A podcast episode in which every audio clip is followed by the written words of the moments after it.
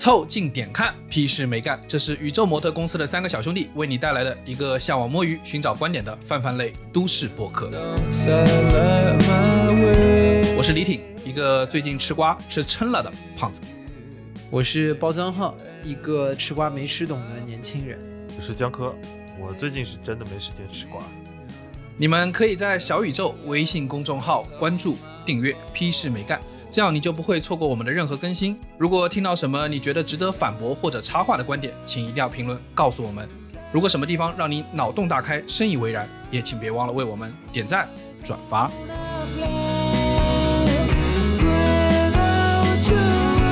哎，最近这两周你们吃瓜吃到了吗？不会就我一个吃吧？看你这个身材。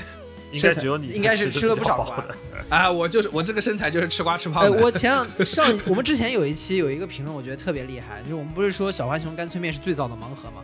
有一个听友在底下回复说，呃，我还以为最早的盲盒是西瓜呢。我觉得这个非常厉害。不，这个不合理，你知道吗？西瓜你敲一敲，你大概能猜到里面是好还是坏的。最少有一个土方法。小浣熊干脆面你不能拿来摇一摇就知道里面是宋江还是什么 卢俊义啊什么之类的。有有一阵子，有一阵大家抽卡抽疯了的时候，有这样的坊间迷思的。我跟你说，你们不觉得郑爽和这个？张恒这个瓜实在是太厉害了，关键是这每天都还在更新，嗯，你知道吗？就从上周到现在一直都在，哇，一直每天都在更新。他们家真的是全全家老小齐上阵，每一个人都是人才，说话都那么好听。我会有一我我会有一丝幻觉，就是我看到的这个新闻可能不是个娱乐新闻，它可能是个社会新闻，你知道吧？它就是个社会新闻，就觉得这家人应该出现在幺八幺八黄金眼，你知道？老实说，一个社会实验都没有这么好的样。它就是社会新闻到娱乐新闻串台了，为什么它能持续有那么高的热度？就是幺八幺八黄金眼。本身就这么好看，对吧？你去天德池丢东西好不好看的？然后现在跟你说是郑爽去天德池丢东西，你要不要看？你肯定要看，对吧所以这个东西就没有没有尽头，你知道吗？更何况他这个新闻比天天池里面丢东西劲爆多了。对的，他又是代孕又是弃养，就是冲击微博公众的对道德认知的底线。他那段录音就感觉每一句话都要素过多，就是人类社会学的一个实验样本，在他爸的两句话里头，可能就已经高度浓缩在那里了。你去你去做实验，你都很难找到那么普遍的样本。而且我跟你说，张恒把这个录音放出来，我跟你讲，这个录音有个很重要的特色，就是大家已经在网上普遍都吐槽过郑爽演电视剧的台词了。就是你无论任何时候听郑爽的台词，去掉字幕，就是中文十级听力考试。然后，然后在那个录音里面，哎哎，刚好这个人也是这么说话的，就是他除了郑爽就不可能有别人，你知道，洗都洗不掉。他说，哎，这个录音是伪造的都不可能，你知道吗？那个录音最大的问题，我觉得那个录音的罪魁祸首其实是配字幕那个人，我挺佩服他的，真的。我我到现在，我今天晚上又重新听了几遍那个录音，要不是那个字幕啊，我都听不见郑爽说了啥。我建议那个科大讯飞什么的，可以拿这个做来做个广告，就是给他们放郑爽的台词，然后让他们的底下那个 底下的翻译。然后字幕直接能出来，出来。下一届发布会就是我们可以识别出郑爽的台词。对，然后就是放一段郑爽的台词，底下我八国语言瞬间全出来了。我觉得，我觉得科大讯飞的那个 AI 团队啊，现在可能已经在找郑爽的台词给他们的 AI 打训练了。我跟你说，都 AI 哭了，太难懂了。今天晚上，今天晚上把流星雨的所有全集台词给识别出来。对啊，然后关键是这两天就是又是。郑爽的瓜吃完之后，又有新的瓜，就是网上有个段子，就这边是总裁娇妻抛夫弃子，然后还没有完，那边续作就来了，音乐天才宝宝归来，有点牛逼，就不出现了个情商低和情商高的一个哦，对对对对对对对，情商低就是太烦了，这个事儿赶紧处理掉，然后情商高，我们有一个宝宝，对吧？我们两个都在都在欢迎和这个小生命的诞生。就你知道，我我一直觉得郑爽这个事儿，就是他。他当时要弃养的时候，就早就知道这个，就张碧晨那边他那个事儿的时候，他应该就想：我靠，你们要这么喜欢小孩，当时我就不弃了，我给你们就是，还搞这么麻烦 啊！我觉得这事儿郑爽真干得出来，我觉得郑以以郑爽的精神状态，他真干得出来。但是不得不说，就是娱乐圈有郑爽这么一个人，应该给大量娱乐圈可能想要公开恋情的人一个绝佳的窗口期。因为在这段时间，你只要发的文章是人话，你一定会得到社会的祝福。所以我跟你说，但是我我一直觉得这个事情，就是从郑爽那个事情出来之后，大家开始讨论，就是说什么代孕啊什么这个事情，我觉得这是一个探讨。但其实我觉得郑爽这件事情中，呃，甚至啊，就是跟可能跟华晨宇、张碧晨那个事，多多少少有一个关心，是我们大家是不是有一点点失焦，或者是说。我们把更多的琢磨放在那个公众人物身上。其实我觉得这这些一系列问题，它有个核心的就是我们吃瓜吃太开心了，是不是忽略了这个这个事件里面的几个小孩儿是真的可怜，对吧？倒也不是吃瓜吃开心啊，就是这个当中，我觉得大部分人抒发的还是愤怒，对对，或者是说觉得不可思议吧。就是毕竟是你的孩子，不管是你用什么样的方法，本身代孕就是个极有争议的这样的一个手段。但是你在这个生命已经降生之后，你选择放弃，或者是你就是弃养，就是或者说直接说把它处理掉，就这件事情，我觉得很让人觉得就是本身就就丧失人伦。然后就这样的人，就怎么可以做爸妈呢？对你完全把两个生命去当做物品，就现在好像两家人讨论的不是生命，两家人在讨论某一个离婚交割的物品。就我们现在家里有两辆车怎么处理？对，家里有有一台电视怎么处理这种？对对对，我跟包家浩之前就是是很早之前是打过一场关于代孕的题目。我我是觉得就是嗯，我认为跟普遍的公众认知是稍微有一点点区别，稍微有点突破的。在澳洲这边。呃，大家要知道，澳洲这边是商业代孕不允许，但是，但是朋友的代孕，就是亲朋好友帮你进行代孕，当你不能生养的时候，是允许的，是合法的。但也是以那个医疗代孕的前提吧，就是你身体不能允许的情况下，你有医学证明身体不可以的情况下，才才可以启动这个。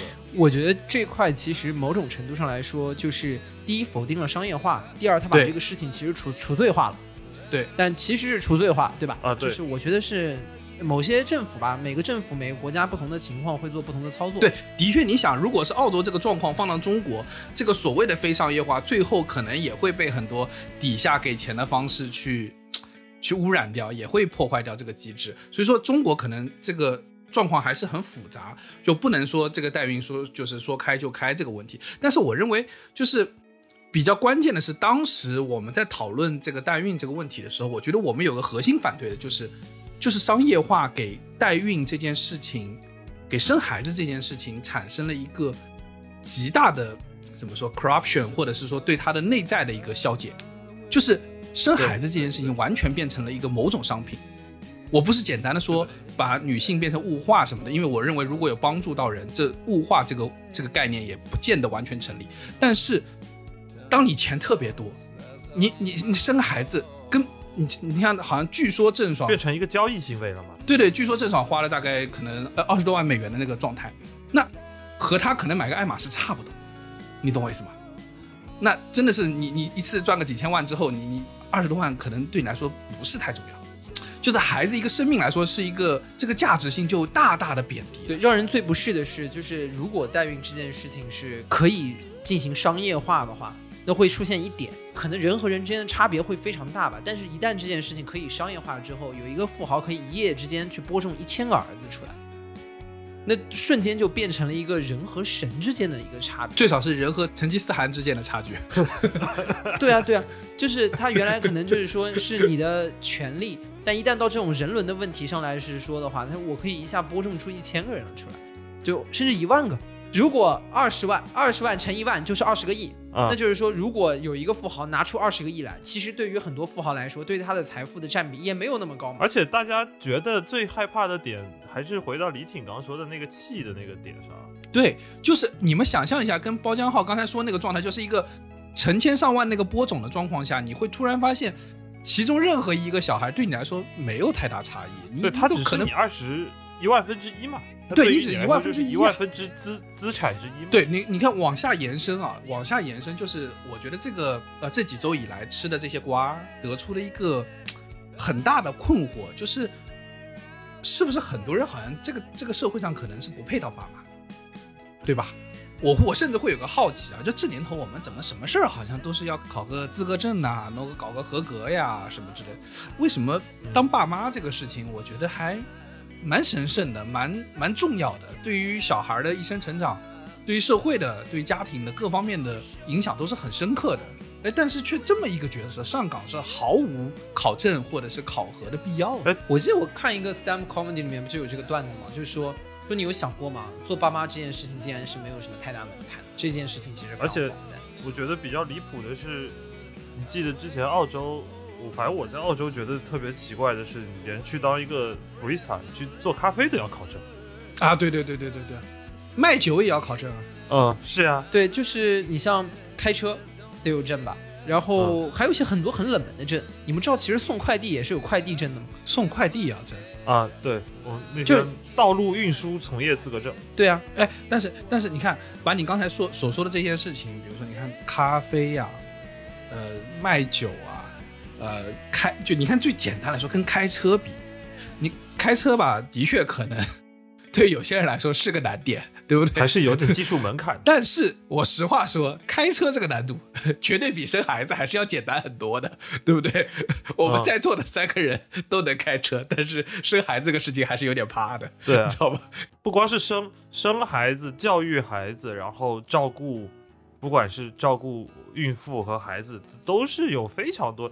哎，你就别别说照顾小孩了，你就我我觉得我一直是认为，连养狗可能都都可能是需要有一点考证。啊，就是一个对待生命的一个状态。是呀，你养只狗都那么多要学要去了解的东西。对，澳洲虽然那个养狗虽然不用证啊，但是嗯但是生生小孩就生生那个小狗是要证的，是有 breeder 的证的，就是呃 breeder 应该怎么就繁繁繁殖者，繁育繁繁育证，就是理论上来说，在澳洲的法律里面，如果你只是随便接一只狗回家，然后你这只狗长大，理论上都是按照法律都是要绝育的。嗯你只有 breeder 的狗才是可以不绝育的，必须去 breeder 那边嗯啊、生小孩，只有 breeder 的生 breeder 的狗生出的小孩卖才是合法的。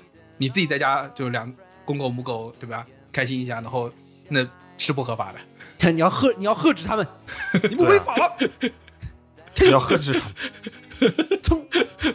哎，对，我说说回头来啊，你会发现这这所有的这一系列事，其实真的本质上，我认为啊，都没有当爸妈难。有道理。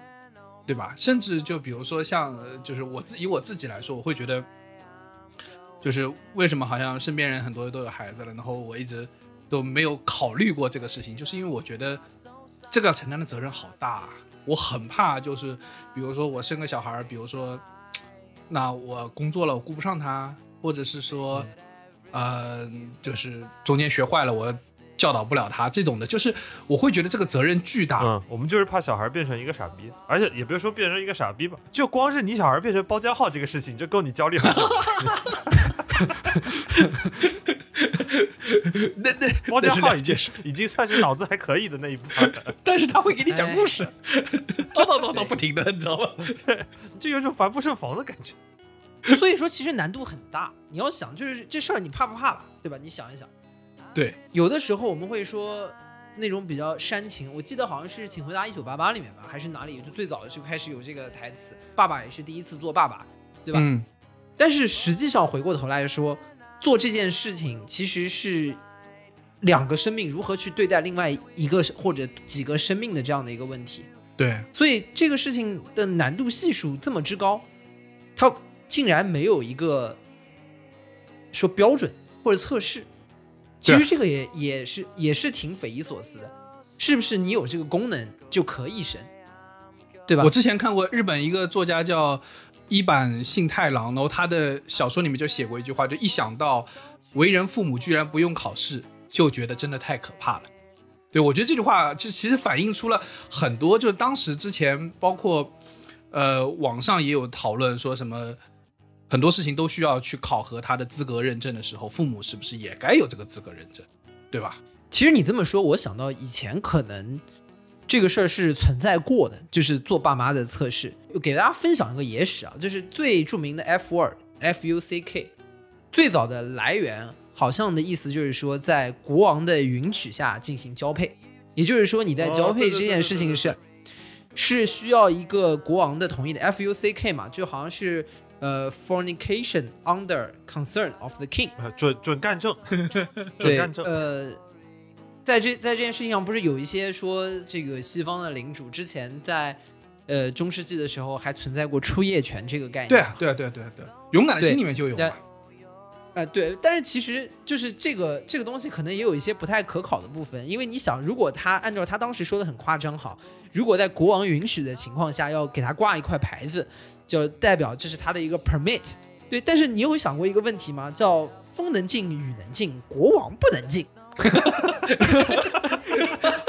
哎，这个东西就很很很很难办了，对啊。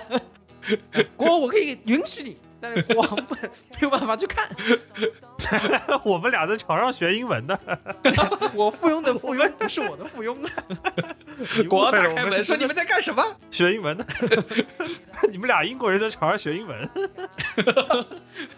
就是这个什么 fornication 和 consent 这两个词，应该是源自于就是昂格鲁法兰西人，你知道是那个，所以说应该是英国和法国的皇族联姻之后才传进去的。所以换言之，也就是说，呃，这个词应该不会出现在六世纪、七世纪的这个呃英国。我我然后我当时去看的是，他说可能出自于十五世纪的一首诗，叫做《跳蚤与苍蝇》。为什么这首诗？是因为，呃，当时很多人愤恨那个就是修道士在教堂里面干了很多肮脏的事儿，然后就用这个词去讽刺他们，讽刺修道士和修女干的事儿，所以才有了这个词。所以它可能出现的很后面，它是一个比较现代的词了，已经是。那回过回过头来啊，就是 我们怎么讨论这个这么久？说明我们是文化人吗？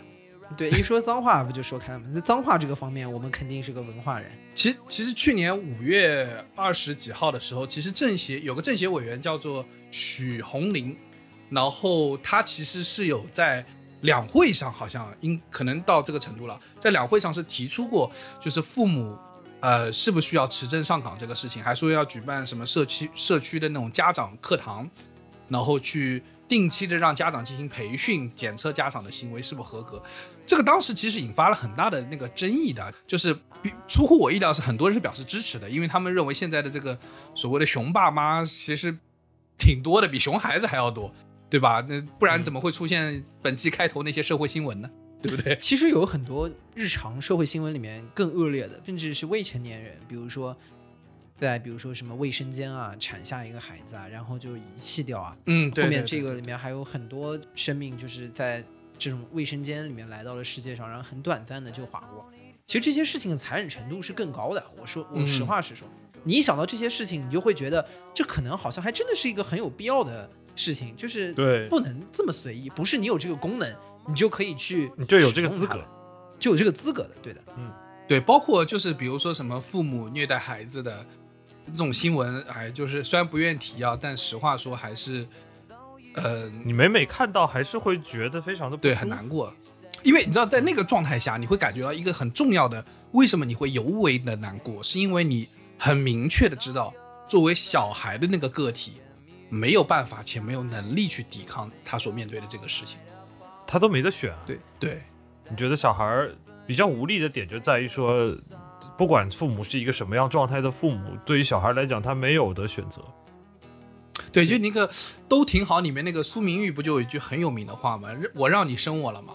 生了我却不好好嗯养我，为什么嘛？就是这个这个当时这句话也产生了极大的共鸣，就在这儿，就是父母这个事儿怎么就，嗯、哎，不得不说，李挺作为一个居住在澳大利亚的人，对于这个中国电视剧这一块，国内那是没少看的是消费 你的消费能力有点强。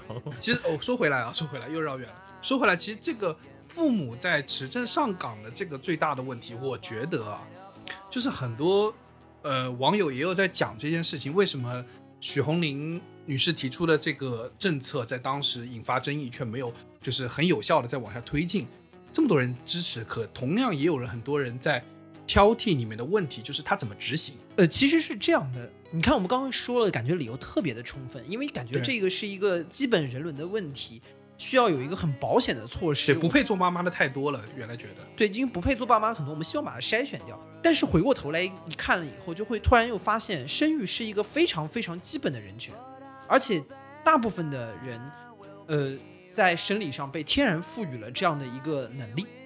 首先第一点就是，它特别难，太难，就比如说，我们国家如果突然跟你说一个，就是说，从今天开始，全国人民都不允许摸鼻子，啊，嗯 我靠，你觉得可以吗？你你觉得能执行吗？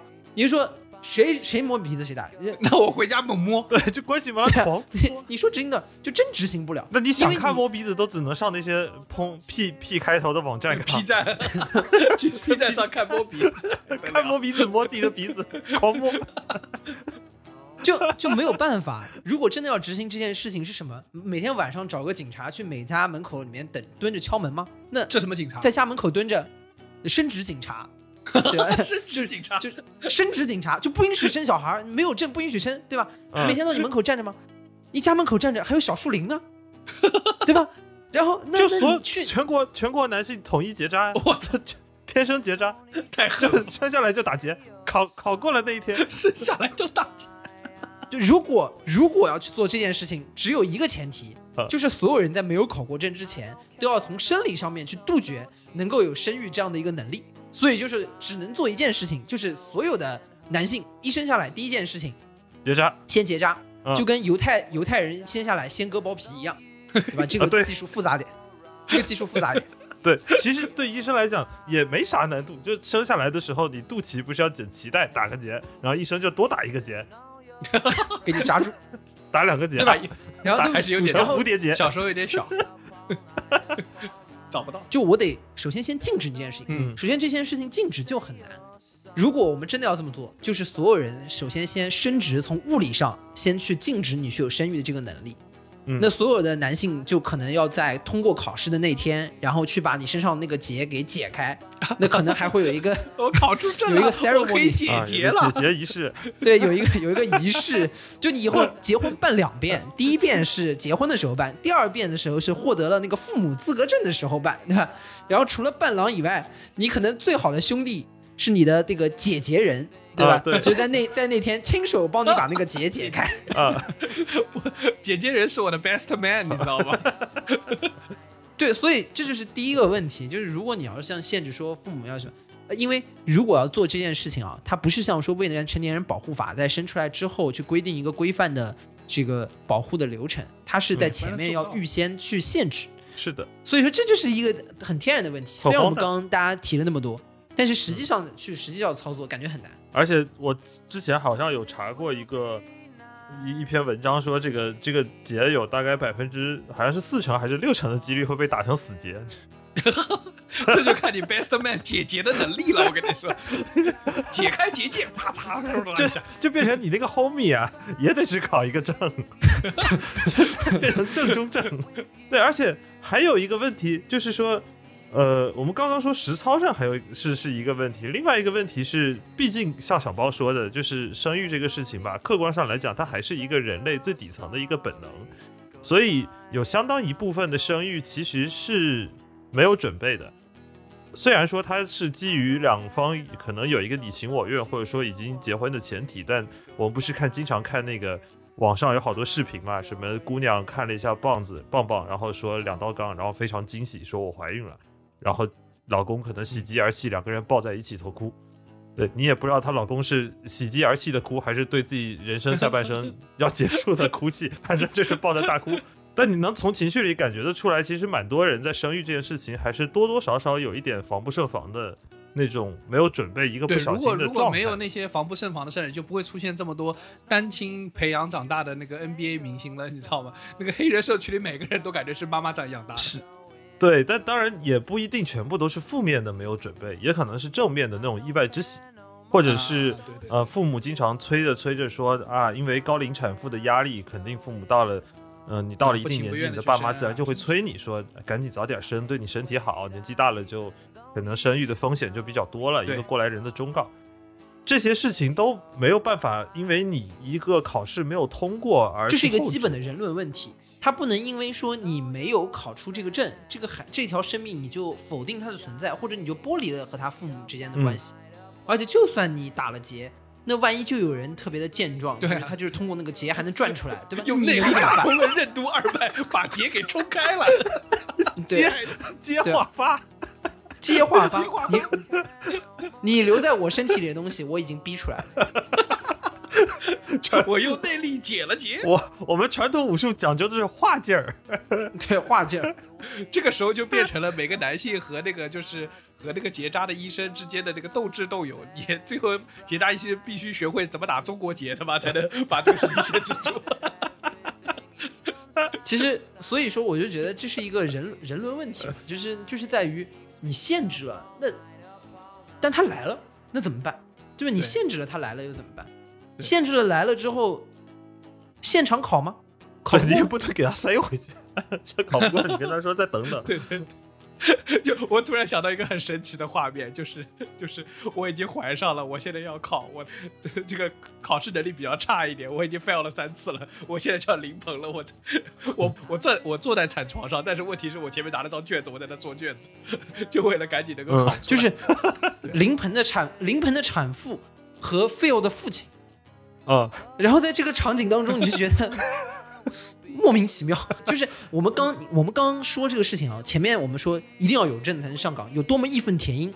你在具体想这个事情的时候，你就觉得他有多么的 就觉得非常荒谬谬。荒荒唐你知道吗？而且嗯就你你往严肃了说，他甚至啊，就还当你在有这个持证上岗的这个问题的时候，呃，他多多少少会产生一些什么类似社会达尔文主义的那种特征，就是、嗯那怎么样的人不能生呢？或者你考核考的是啥呢？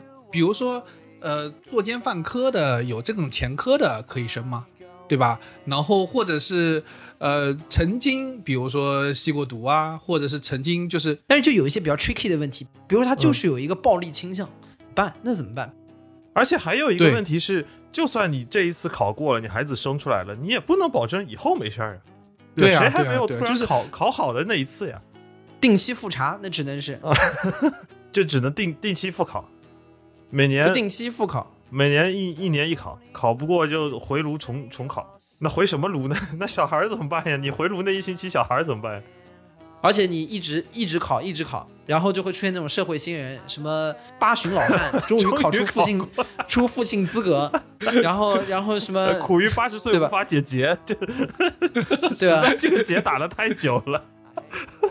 可能对他可能就是他的整个操作流程，你会发现他非常的就是反人伦的这种科幻片。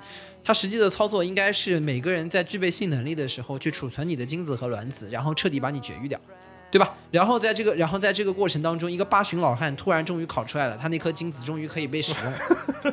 半径射击，对的，然后然后 对八旬老汉突然，我觉得这我这这个这么想象也好压抑。说我八十岁终于活明白了。精子我也觉得很压抑。而且我跟你说，这个这个政策会引发另外一个问题，这个政策就会出现，当这个政策要推出之前，就会引发一波婴儿潮，你知道？对，啊，一这我跟定会的，这都一定会的。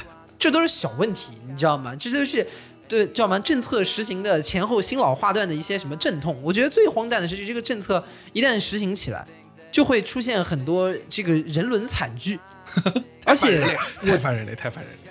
对，就人伦惨剧，而且重点是我们在这个过程当中会考虑到一个最核心的问题，就是刚才李挺说到的那个，我们应该怎么评判一个人到底能不能做父母？啊，嗯对，到底应该啊，考什么？就这个考试怎么考？对啊，哎对要考的东西太多了。抛开这些，就是他不能执行啊这个层面，我也是知道，就是你说父母这个事情真的要考，咋考？我之前才想过，我之前还很认真的想过，怎么考？目前我们选择我们目前资格考试里头相对比较有社会接纳的，也相对结构比较科学的考驾照来说，它应该是很多人都会去考，对吧？是的，很多人都去考，而且呢，这个应该是所有的考场争议里头最小的结构争议最小的一个考试。啊那我觉得就是像考驾照一样，比如我们科目一理论考，所有人就是去做卷子 答题，完了以后科目二就给他整一个什么操作题，对吧？给你搞几个那种小孩的模型，让你给他换尿布啥的，啪把小孩倒车入库，尿尿布倒车入库。但是把小孩塞回去了，对，你换尿布不也分出库对换啊，跟换尿布是一回事儿了，就你换尿布就出库，你把脏的尿布拿出来，哎，再入库，再把干净的尿布给它换上去。我跟你说，对，有好多父亲基本上都是倒在这一门功课上。一换尿布，啪一一泡尿滋在脸上了，这神奇，然后就把尿布扔扔小孩脸上，真的，我我敢保证，有相当多的父亲，可能截止到现在，科目二他们作为 过不了，科目二过不了，这个接话发他做不了。完了，我们在科目三再考他一个道德申论，对吧？我们前面只是理论都是客观题，操作也会了以后，最核心的你还是要去把他的一个个人的价值和他的整个道德观给他考察好，对不对？然后最后我们可能，哎，再根据本年度的一个呃整体的一个考试大纲的需求，我们可以再出点附加题，有种回到了高中的感觉。调调整一下难度，调整一下难度，对不对？你想每年卷子一年简单一点，我申。请这个科目一理论考的第一题，生了孩子能不能弃养？这题你你这个你这个问题啊，就跟大学里面说那个本学期这门课上的老师到底长什么样子是一样的啊。可以啊，一样的，你可以出一题，比如说什么以下照片中哪个是你的小孩，对吧？然后然后摆几个照片，本题四十我跟你说，一分，刚出答生的小孩你真的分不出来。我跟你说，答错直接走那。看来这考试还得分，就是怀前考和怀后考，对吧？生出来才能考你这题。你要是怀都没怀，先给他选以下四个哪个是你的小孩，那这个实在想太像这个模拟人生的游戏了。不，你生了之后也可以考的，你定期要对你作为父母的资格进行，对吧？进行验证的，对不对？一旦你考不过，哦，对你科目科目一的理论题一年一考，对，一旦你考不过，可以褫夺你作为父亲的称号，对不对？我这个“褫夺”这个词用的呀。这个词这辈子没用过，你知道吗？所以这个这个就这个时候，这个那那如果他被褫夺了叫父亲的称号，就 father candidate，美国总统有那个 president elect，对他也对对可以是 parents elect。对 parents elect，就跟我们像我们行业当中有一些需要通过金融行业高管的考试的。在这个领导没有通过这个考试之前，他在名片上面只能写你认什么什么的，然后这个人就也是你的拟任父亲。等到他考过了，再回 再拿回那个 father 的 title，你的那个职称就可以拿回来了对。对，啊，对，我觉得理论考还有一题要考，你的小孩生日在哪一天？我跟你说，这对父亲来说是个致命题，真的。讲个事儿啊，就是我以前给我爸陪我去看病，然后那个所有的病历卡前面不都是要写那个生日的嘛？嗯然后我就看着我爸，他在写到十二月，嗯，他的笔停住了，他就开始思考，然后我说。哦，我还能见证这种时刻？来，我看一下你到底知不知道我生日。结果他写的三十，我妈当场一个白眼翻出来。哎，我我爸妈也是，我爸妈也是。父亲真的是很难记住孩子的生日，我跟你说。当然，我我记我爸生日也挺后面的。对，但是我爸妈也是，而且我觉得我这个人变成一个无神论者，不相信封建迷信，很大一部分程度跟我爸妈有关，因为我家里没有人知道我是几点出生的。我是二月九号生日，我问的我爸和我妈说我生日是我是几点出生的，因为他生辰八字要精确到你是几时嘛，他要那个时辰。嗯，然后一个回答是好像你是二月七号的生日，一个回答好像你是二月十一。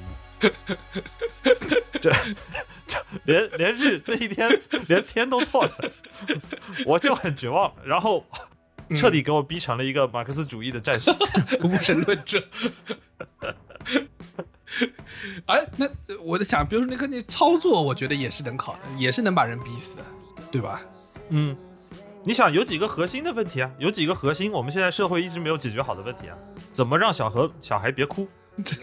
对啊，比如你搞几个选项，比如说 A 用毛巾塞在他嘴里，第二 饿了给他加个卤鸡腿，第三用用袜子熏一下，第四打一顿，对吧？我这每一个选项都是送命的，我跟你说。我跟你说，这四个选项就这四个离谱的选项都会有人选，你信不信？然后操作课里面还可以来个什么小葵花妈妈，呃，课堂开课了，为什么小孩呃一直咳嗽啊、感冒老不好哎因为没用葵花小儿肺热咳嗽口服液。多半是不想上学，打一顿就好。这考试怎么他妈还带货呢？C 多半是废了，还是扔了吧？没给钱的药一律不播，我我们这种还是很有社会责任感的，医药广告一律不接。对，嗯但是我们都已经卖过海马多边丸了。人家找都没找，这广告白打。医药广告不接，有的药就是想吃。还有一个？我想到了操作题，还有一个很关键的，你的小孩一直在你床头给你要给你讲故事，一直逼逼叨叨不停，要不要打死他？选项 A 打死，选项 B 只有一个选项往死里打，往死里打。还有一些什么常规的题，什么如何不要让小孩儿摸电门，对不对？不要让你的小孩儿怎么怎么让小孩不要摸电门？我也不知道，可能这个就是，也许这个就是自然选择吧。对，其实我觉得像操作题这种东西啊，除了像这种实操上面的一些理论，也可以加一些实际上的动作和运动相关的题，比如我们刚刚说的那些什么换尿布，对不对？给小孩儿小孩儿嗯呛奶了，怎么让他吐奶？然后呢，可以把这个对抗再上去一点，对吧？抱着你的小孩上五层，跑楼梯，跑步两千米，对吧？今天就是停电，家里电梯也坏了，然后出门公车也停了，对吧？但你小孩就是要上学，对吧？雪雪下了二十米，但你小孩就是要上学，定向越野，是。定向带娃越野，对。然后那个推婴儿车，推婴儿车短跑大赛，啊，对，对。那个进办公室转椅大赛之后的下一个大赛，对，还有就是在如何在一个足球场大小的地方，在十分钟之内抓住你的孩子。这个太难了，这个太难了，只只能踢一颗球过去把他击倒。我跟你说，这是最有效的方法，对，就跟柯搞南一样搞。搞搞几个，搞搞几个那种那种小小型的电动机器人在那儿做布朗运动，你就去那儿追吧。还还有影音题，还有影音题可以考，就是坚持连续看完五集《托马斯小火车》，哇，他妈太难了，这这题太难了，我跟你说，我半集都我跟你说看不明白。就就影音题，呃，坚持看完一季《天线宝宝》，并且分别说出不同的颜色的叫什么名字，我操，谁是丁丁，谁是 DC，谁是拉拉。拉拉，你光你光能罗列出来，我挺佩服你的了，这。拉拉，原来天线宝宝这么早就关注那个那个 LGBT 了。那个那个有脸的太阳叫什么名字啊？我我是想问那个有脸的太阳叫什么名字啊？桑桑尼，我猜的。我操，没想到呀，没想到，请听众们为我们这我真没想到指正啊，我并不知道这个太阳叫什么名字啊。桑尼是猜的，Apollo。对，然后就是天线宝宝这个题，其实还可以完全增加难度，对吧？然后来控制我们的这个通过率。你问完嗯哪个天线宝宝长长什么样，它叫什么名字之后，你还可以问他们的英文名字叫什么。我靠，这个这更难了。我刚才还专门去查了一下，我拿手边电视查，你们能猜到丁丁的英文名叫做 Tinky Winky？你刚刚叫的好变态啊！好 gay 啊！你刚刚叫的很像什么那个什么《闪灵》里面的那个什么闯进门的那个怪。对吧？然后我觉得这个事儿，这个事儿是很可怕的，很可怕的。但是我跟你说，一旦有了这些考试啊，就是你知道，大家千万要对中国有充分的自信。一旦有了些考试，就一定会异化。我们中国是个考试大国，这个，嗯就我我觉得，我觉得在这个里面，其他国家不敢保证，只要在中国考，就只要有考试，一定就要有分数，有分数就有排名，嗯，有排名，大家就要开始竞争，对吧？这个事儿就很可怕，一旦这个事情在考试上面卷起来，后面大家的手段就会越来越那他也可能是把这个搞成那种资格证那样的呀，就是你只要考过六十就过了，跟考驾照一样的，过了一个分数线，那就是没重视，没有排不不名的。，对我既然我跟你说，既然我们很重视这个父母考试，对吧？那就除了看谁合格谁不合格以外，之后肯定就要看是合格里面谁更优秀，出现了分数线的概念，对，更优秀，在优秀的里面谁更行，对吧？然后这个事情就可怕了，你知道这个事情就可怕了。然后这个时候就电视上就会有什么金牌导师出来压本年度的考纲题是哪些，你知道这个月考题是什么，就会开始压题了，你知道？啊，对，今年什么声声考的肖秀荣老师也出现了，对吧？整一点那种辅考辅导书这。个老师是谁？我操，肖秀荣今年研研考杀疯了，你不知道吗？然后再搞几本辅导书，什么五年育儿，三年生娃，对不对？做？近近五年的尿布真题全部在这里了。培训机构全都来了，嗯我跟你说，咔咔咔咔。然后那些尿布也也跟着一起涨价，都是什么什么肖秀荣老师钦点，考试同款尿布。甚至有可能出现那种鄙视链，对吧？那个你是什么北大毕业的父母父母课，然后他是什么五角场职业技术学院出现的，然后就互相之间会有个鄙视链，对吧？然后你拿出去的时候看你的毕业证，你知道吧？我跟你说，这个鄙视链啊，你什么培训机构的不可怕，比较可怕的鄙视链就是现在我们中国大家都看到有那么多相亲的故事，你有几套房 啊嗯？你有没有车？我跟你说，以后的鄙视链当中，相亲鄙视链之后一定要加上一条，就是你九八五、二幺幺研究生以上学历，比如说必须本地人有房，这个育儿课必须九十分以上，对吧之类的。然后相互之间这个爸妈一对，一旦要有分数，就一定要比较，对吧？这一比较就不得就不得了，它以后一定是一个很重要的一个 criteria，嗯，对吧？然后你去到时候人家都是九十分，人你去一看，姑娘一看你就考一六十分，立马就是说你这人就是渣男，你肯定到时候不管孩子，根本就没有没有担起家庭的重担，对吧？再等我再去一看，说你育儿课当中翘了三节，你翘课连育儿课都翘，那以后是不是还要逃避家庭的重担？对吧？我操，你你想你想想这个事情，我就不跟你结婚了。对，你想想，你想想这个事儿，事儿就很可怕。嗯以后大家就会越来越重视重视这个分数，对吧？以前你说你带小孩儿不行，可能你老婆知道，对吧？你爸妈知道。现在一旦来这这考试，你的老婆、朋友、这个亲戚、同事全都知道了。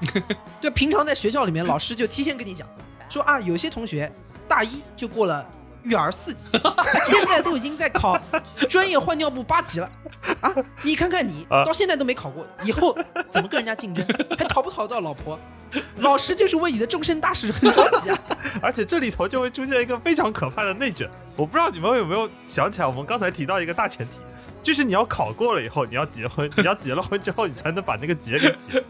结果现在出现了内卷，我跟你说，国家还可以凭这个去控制生育，然后视生育的指标来调整今天考试的难度，你知道吗？然后这个考试越来越可怕。对，就是我刚才跟你说，我刚才我们在聊这个卷子的时候，我们不是埋了一个题，就是最后埋了一道大招题。这个大招题拿来干嘛用的？就是国家在考虑最近的生育率的时候，我们就可以用这一条来去控制。比如说，我们这几年生育率逐渐的降低，我们要鼓励多生。那我们最后一道题，当你做到最后一题翻开来，上面就写了一行字，叫做“一加一等于几 然后 考答了就过的那个人想，肯定没那么简单，他肯定要考我是哥德巴赫猜想。”。我操！你要想那么多，你活该被扎一辈子，真的，你活该被打个死结。卷子都出成这样了，你却送分题，老师就在那排，这道题是送分题，有的同学还是做不好。成绩好的人碰到这题肯定都想的很复杂。孩子哭了，不是饿了，就是要尿了，还是要怎么样？你不要想他哭了以后，他又在思考什么问题嗯。他哭了就是打，往死里打。对他是不是在想以后他的生活会怎么样？想到他老了以后会怎么对我？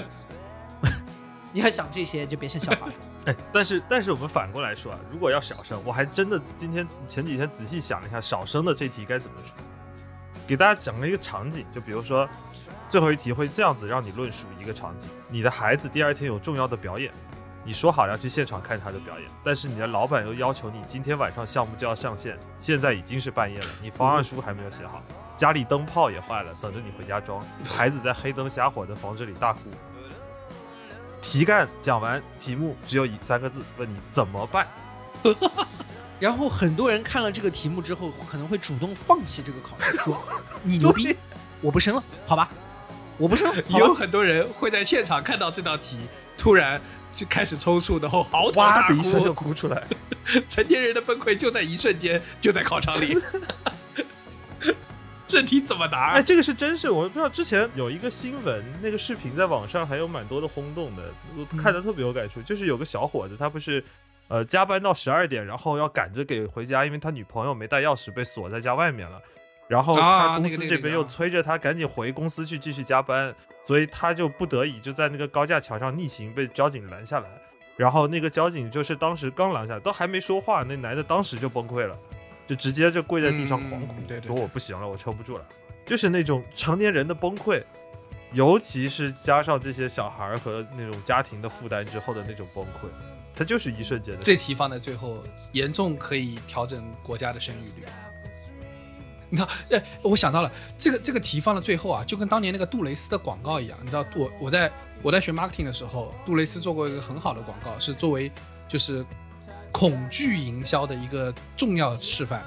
这广告里面没有任何避孕套的内容，是没有任何就是呃什么开房的内容，只有一个内容，一个爸爸带了个小孩去超市，那个他小孩指着货架上的饼干说我要这个饼干，爸爸说 no，今天不可以买这个饼干。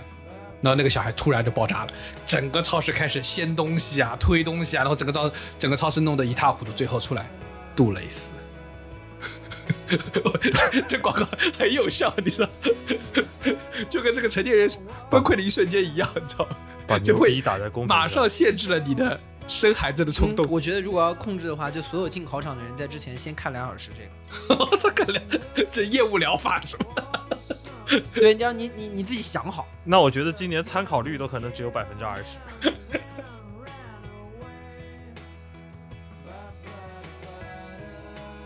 你说面对这种题目，呃，你把它作为应试的方式，实话说，成年人面对考试，你是可以有一个标准答案的。你可以说，呃，讲课之前出了那道题，你说我会放弃一切，啊，不要所有工作，都会回到家里去给小孩装上电灯，啊，或者是小孩的明天的表演我一定会去，不管公司发生多大事儿。但事实上，就是这个生活的悲剧性，或成年人生活这种悲剧性，就在于它，它真的没那么简单，它不是一个没办法给出一个非黑即白的答案。甚至做一个好爸爸，做一个让孩子不失望的爸爸，就经常大家会说，呃，就父亲让孩子失望，似乎是一个非常严重的事。可是实话说，在复杂的生活中，要做一个完全让孩子不失望的爸爸，也挺难，也挺难。哎，其实你就这么想嘛，就是如果说我们今天真的就把这卷子出成这样了，我估计我们三个就没了，你知道吗？对对对对对，我爸妈考不出。真的，我我觉得大概率应该是考不过，就我爸妈应该第一题就挂了，纷纷答错。啊，四十一分直接走，直接送走。对他们或许考，就像我回到像我们自己爸妈，我会觉得就是他们可能考不出这些我们说的这些考题，但是我不觉得他们是不合格的爸妈，尤其长大了，你可以更多的理解他们，更多在这个社会里，你就知道。没有哪个部分你可以轻易的去放弃，你都得去照顾，你都得去尽量护住周全。这是嗯，这个事情其实很困难的一个点在于说，我们想通过考试来去得到一个就是作为爸妈的一个人伦的底线，但这条底线画在哪呢？因为生育这件事情是一个很基础的权利，似乎大家都应该有，但是。大家如果要在倒退前面几十分钟前，我们刚刚讲到的，我们有非常义愤填膺的说，有一些人不配做父母。对，那到底怎么甄别大家谁配谁不配的底线，如何去评估？我们可以尝试的去说一说。我我觉得，我我觉得就是从最早郑爽郑爽这件事情出来之后，我觉得产生了统一的疑问是，可能养孩子，如何培育孩子，如何陪伴孩子是没有统一的，是不是？呃，没有统一标准，有统一的底线，对，有统一的底线，你知道吗？对对对对，其实今天我觉得今天讨论这么久，其实核心的就是，哎，我我一直觉得郑爽这个新闻会出来，就是一个很讽刺的事情。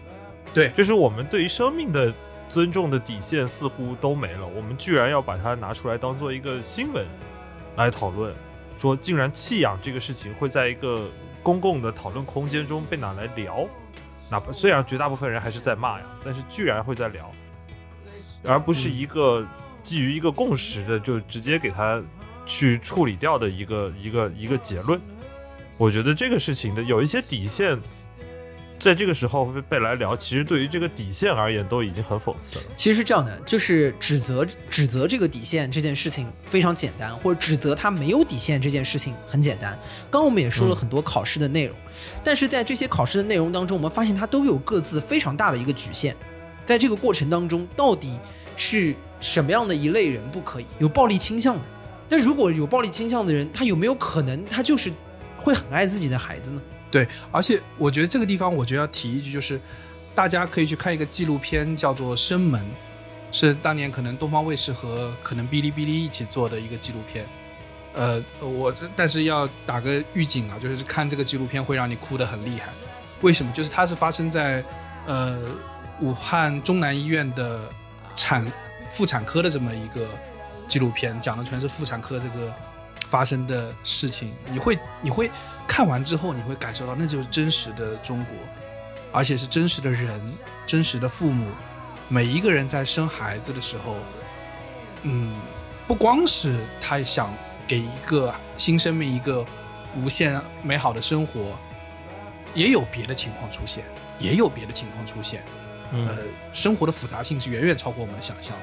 然后，甚至孩子对于父母而言，是不是有种反向的需求在里面？就是我不光是因为我想给他一个好生活，甚至是孩子本身对我来说是不是一个呃生命的新生等等，都会出现在这些纪录片。你会感受到，就是当我们说要给给生孩子这件事情画一个基准线，说过了这条线你就不能生孩子，很很难定。嗯，当如果当说到这个底线的问题，我也在想一件事情，就是我前段时间看到我我不记得是哪个罗翔的视频啊，他有讲过这么一句话，叫做就是人们其实不那么需要普法，因为法律只是道德的最低要求。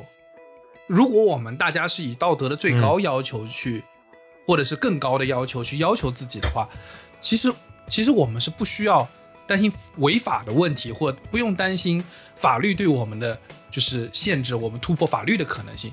就说明底线和上限是当我们面对法律这个问题时候的两个标准或两个标杆。那我就回到可能回到孩子这个事情上也是一样，当我们制定不出底线的时候，我们是不是有别的思考的方法的？其实罗翔刚罗翔之前讲的在于说，每个人如果是用道德的这样的一个方式在生活的话，是用不到法律的。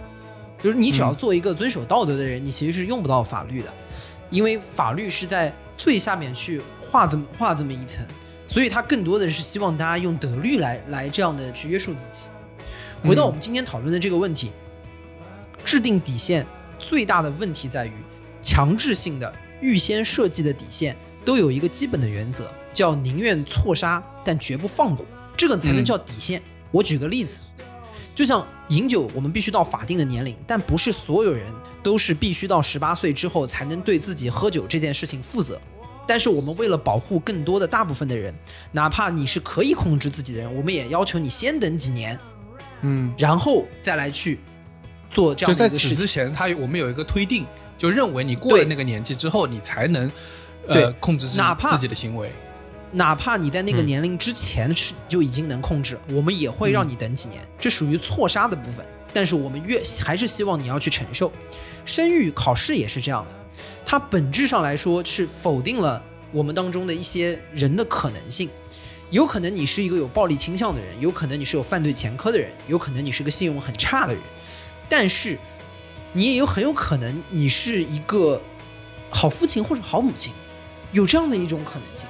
但如果我们去画了这样的一道底线的时候，我们突然发现，我们否定这样的一个人的可能性，当它涉及到了一个对基本人的生育权的时候，我们会有非常天然的一种不适，对吗？嗯我们当去否定这件事情的时候，我们会感到很不适。所以这个问题讨论到最后，就会发现矛盾的焦点在于说，那么自由主义的边界到底在哪里？对吧？我们去行使自己生育生育权的自由的这个边界到底在哪里？嗯放纵的自由主义总是一事无成的。生育的自由的同时，我们同时意识到要对于生出来的那个群体给予他更多的保护。这个时候，我们又走向了社群主义主义的那一边，因为他是更弱小的一环，所以我们希望能够给予他更多的呵护，在他出生的时候给他上更多的保险。但是，当我们想保障孩子能得到应有的供养的时候，又有一个非常有趣的事情出现了，又好像断绝了很多他们出生的可能性。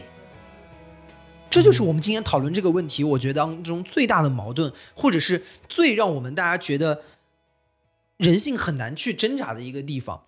对，就是简单说，简单说就是有点像当当我们要考虑我们需要为这个孩子顾的所有周全的时候，当我们要担心我们可不可以呃为他的一生负责的时候，我们在生育这件事情上就会开始谨慎、小心，，对，嗯，就会开始害怕、抗拒，这是个很矛盾的情况。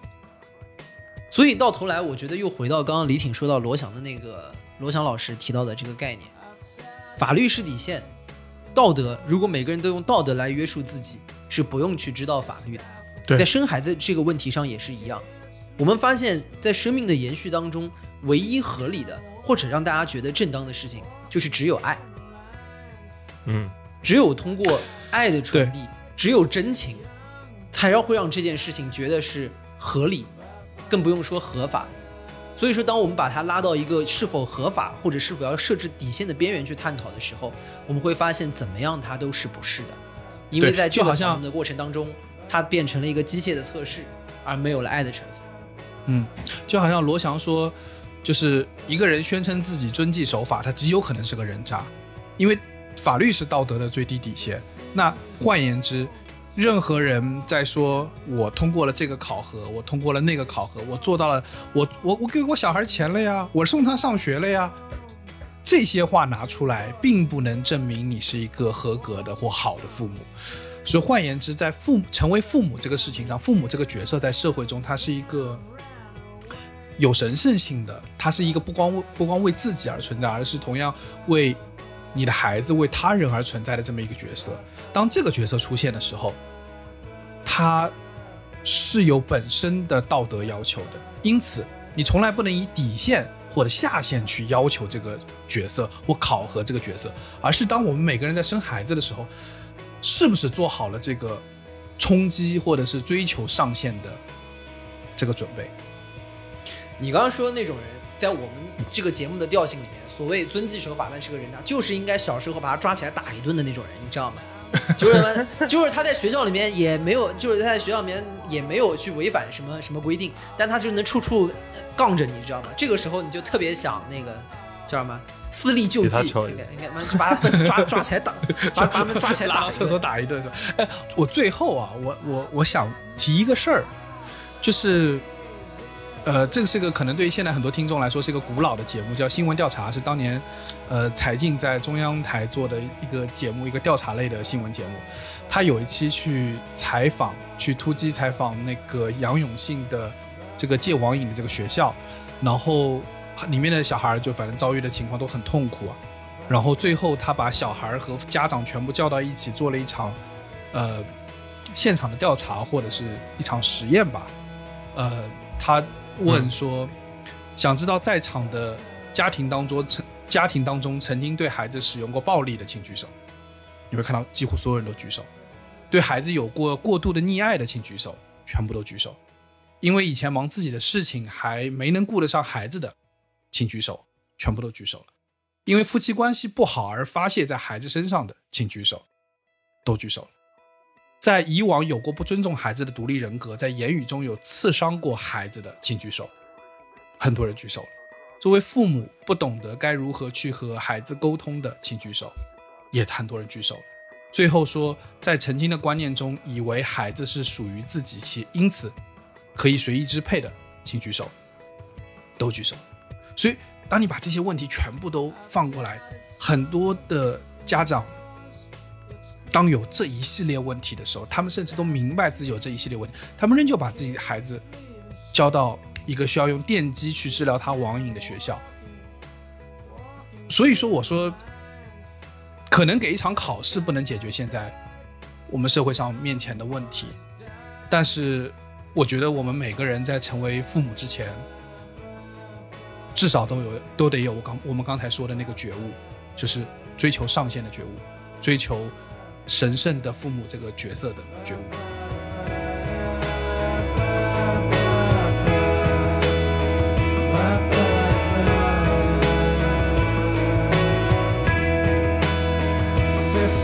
以上就是本期批示没干的全部内容，感谢收听。